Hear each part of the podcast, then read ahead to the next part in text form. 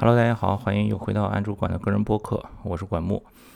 大家国庆节快乐！这个今天已经是六号，转眼假期也快结束了，不知道你们都是怎么过的国庆节？呃，我现在在青岛，这个国庆节阿舍和珊珊去广西攀岩去野攀了，呃，我带妹妹呢就回青岛了，回青岛可以下水玩一玩这个 SUP 啊，如果浪好的话也可以冲冲浪，回来也看看妈妈。国庆节咱们聊一期什么呢？想聊一期在我自己的这个记事本上也记了很长时间，一直想聊的一个话题，就是变化实际上来的比你想象的要快得多，也是一个比较正能量的话题啊，很适合国庆节。就是在过去的十年或者十几年的时间内，我生活中所感受到的一些巨大变化的点。呃，这些点不是说平时你看电视、看报纸上面经常会说的啊，怎么样生活品质得到极大提升什么的那些很很套路的那个变化，就是我生活中自己观察的一些，呃，让我觉得哇，这个真的是变化超出自己的想象。为什么今天突然想把这个拿出来聊呢？前一段时间我们去舟山玩，又租车了，因为我自己是没有车的，我也不想买车，因为中国说实话，在中国的这种大城市生活，其实。很不适合买车，城市里交通也比较堵，停车也非常的麻烦，很多很多麻烦的事情。而且车呢是一个，也是一个快速消费品，就是很快这个就折旧啊等等的。你平时养护要花费大量的时间，对吧？你要给它上保险，呃，处理违章啊，这个要加油，要洗车啊，等等等等，好好麻烦，想起来头就大。所以我是很喜欢这个。用滴滴现在也很方便，坐出租车。如果周末或者是节假日想出行的话呢，你就租一个车。最近这一年租车也是也不是很多吧，反正是越来越方便了。这个是我想说的第一个点。以前在疫情之前，每年我们全家都会出国去玩儿。呃，以前去美国的时候，肯定很自然的，你到了一个城市，从机场出来就会租一辆车，然后开着玩儿。以前我们。去这个德州的时候自驾游，在德州十天的时间开了很很远，从这个几个城市，啊，奥斯汀呀、休斯顿呀，呃等等的，就是转了一大圈儿，包括东部呀、西部呀、洛杉矶更不用说，就是租车非常方便。在美国那个时候，呃，两千年末的时候，在呃苹果工作，那个时候也经常的去。Coptino 出差也是到了旧金山机场，然后或者是圣何塞机场，然后就会租一个车，非常方便。那个时候就会想，哎呀，这个国内什么时候租车能变得这么方便？所以上几个星期我们去舟山的时候，我突然就会发现，哇，现在租车好像比国外还方便。因为我在小程序上下单，然后去到那个租车的地方呢。小程序上都已经选好了你要什么车型、什么时间用车、在哪里取车，然后会他工作人员会给你打一个电话确认一下，到了时间你就去取车。取车的时候呢，你需要装一个他的这个 app，啊，一嗨和神州我都用过。我上一次去舟山我用的是这个神州，它小程序就不行，因为它 app 需要有一个人脸的识别。到了现场，把钥匙交给你，通过这个 app 人脸的识别确认之后。把车就可以开走了，全程身份证也不需要看，驾驶执照也不需要看，这个让我非常的惊讶。这个押金呢，也是通过这个芝麻信用就可以，真的是非常非常方便。我还记得两千年之后，我看这个河北的《寻路中国》里面，他就是讲在北京租了一辆车，然后就一直往西边开。那个时候去租车的书里的描述还是很复杂的，还要交押金，交多少钱，怎么样？但是现在租车真的已经超级方便了。就是最近，当然这两年我也没有出国，对吧？我相信国外也不会有什么太大的变化。就是你在机场拿你的驾照，需要你有一个这个翻译件，对吧？拿着你的这个驾驶执照直接租。这个国内现在已经通过小程序下单，直接一个 app 搞定去了，什么证件也不用查。这个是我感觉特别特别方便，特别特别，嗯，变化很大的一个一个事情。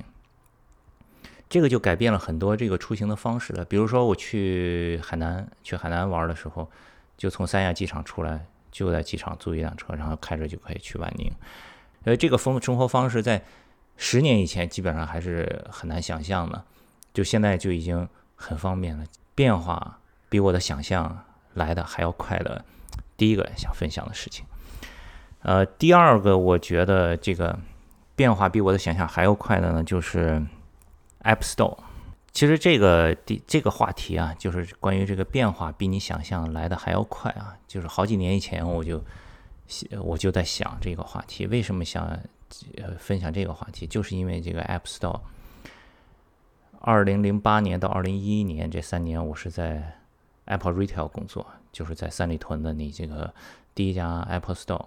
那个时候刚刚开始这个推 iPhone。呃，到后来开始推这个 App Store，不知道有没有人还记得早期的这个 iPhone 呀？很流行的是什么？是刷机越狱，就是要帮你装 App，对吧？那个时候还没太有这个概念，说哦，这个软件我也是要花钱来买的，我需要有一个自己的 ID，自己的软件、自己的程序，我来下载。那个时候大家觉得哦，我花钱就是买硬件、软件的东西，就是不应该花钱。所以就会有很多人去电脑城呀什么的，给你搞越狱啊，帮你装一些常用的软件啊，这个是非常常见的。但是现在的年轻人后来才接触到这个智能手机的，就没有办法来想象。所以当时呢，在店里有一个很重要的任务，就是要这个 educate 这个顾客，就是要教育他们，告诉他们说，哦，你需要注册一个自己的这个 ID，你需要。呃，注册了以后呢，去下载你自己的软件，这个是比较安全的。别人越狱的呀，你用别人的账号来安装，你后面就没有办法更新啊，等等等等的。有一些软件收费的，你是需要花钱去买的，对吧？这个一开始这个教育的过程，在当时的时候觉得，哎，这个是没有没没太有用的。这个中国人他肯定就是对吧？以前你像用 Windows 也都是盗版的呀。各种软件啊等等都是盗版的，大家都没有这个付费的意识，怎么可能呢？怎么可能让大家去接受你这个买了软件、买了手机还要花钱再去买软件这个事情呢？但是没过几年以后，我记不清是二零一几年了，那个时候看到一个新闻，那个时候我已经从苹果离职了。我看到新闻以后，给我很大的震撼，就是说中国区的 App Store 的营收已经超过美国，成为全球第一名了。哇，这个我当时看到这个新闻的时候，真的很震惊的。我觉得没有什么事情是不可以改变的，只要你去做了。最怕的就是没有行动，你只要去行动了，就是不积跬步无以至千里。就还是那句老话，就是你要有了一个坚定的信念以后，剩下的事情就是去行动，一步一步的，不在于快与慢，你只要去坚持去做了，一定是可以实现的。当时看到这个新闻，中国区。超过了美国市场这个 App Store 的这个营收，我真的非常非常的惊讶。我觉得哇，原来大家也是可以被教育，是可以被改变这个观念，是愿意为这个软件来付费的。这个是一个变化，真的比你的想象来的要快的。这个第二个想跟大家分享的事情，还有一个呢，就是 Tesla。当然，Tesla 现在是风口浪尖了，各种好的舆论、坏的舆论，各种各样的都很多。我为什么想分享这个特斯拉呢？就是，其实我作为一个这个对数码产品、对高科技比较感兴趣的人，很早就开始关注特斯拉了。有多早呢？那个时候刚刚推出第一代 Model S，我那个时候印象还挺深的。我想，哎呀，以后啊，我一定要买一辆 Model S 送给我的这个舅舅，因为我小时候舅舅对我特别好，经常给我买各种各样的东西啊什么的。我想要让老人家体验一下这个高科技，对吧？这个辅助驾驶呀，这个各种很科幻。特斯拉刚出第一代车的时候，真的很科幻的，非常非常的向往那个时候。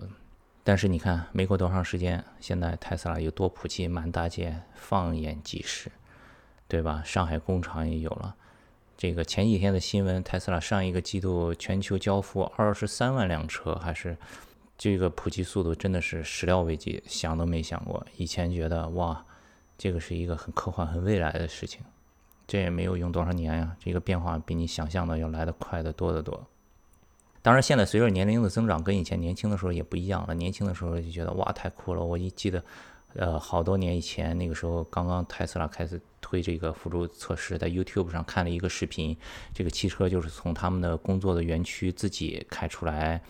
然后开经过几个街区上 freeway，然后开到另一个地方自己泊车停好，觉得哇，这个太科幻了。想要试一下，想要试一下。现在已经完全没有这种想法了。这个随着年龄增大以后，就就好像对这些新的东西想尝试的那个呃那个欲望就没有以前那么强烈了，比较守旧了。OK，这个是又是一个变化来的比想象要快得多的例子。嗯，还有一个事情，还有再分享最后一个，最后一个是什么呢？就是车让人。我到现在还记得小时候家里啊，经常有一些爸妈的朋友来。那个时候，你想我是八零年，今年四十一岁，我小时候那都是九十年代吧，经常会听别人说说，哎呀，在国外都是这个，对吧？大家都等红绿灯呀，都是车让人呀，怎么怎么怎么样怎么样，啊，什么素质很高呀什么的。到后来呢，我有机会，两千零几年的时候有机会出国了，以后确实是。我刚到美国的时候很不习惯，我在路口看到有车来我就停下，然后那个车也停下，然后就别人就挥挥手示意让我先过。这个习惯很难改的，因为你长期的在过去的那个二十多年的时间里，一直都是你让车，对吧？你看到车就害怕，你就要先停，然后别人就会觉得很奇怪，说：“哎，你为什么不走？你站在这里还这个耽误我的时间，你快点过。”这个花了很长时间来适应。